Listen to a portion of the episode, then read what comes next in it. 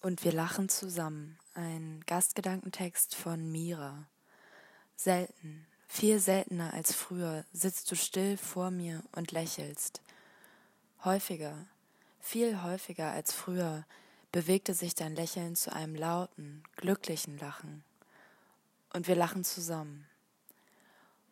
Und immer bist du da, heute noch viel mehr als noch im letzten Jahr. Unsicher darf man sein, denkst du, aber das sollte niemals abschrecken.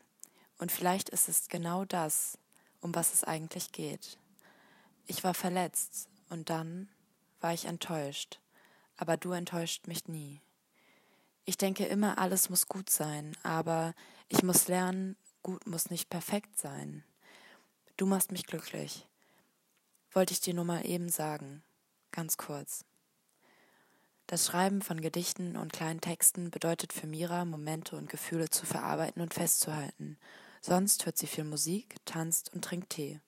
In Zukunft möchte sie mehr von der Welt sehen und mutiger werden. Eingelesen von Luca.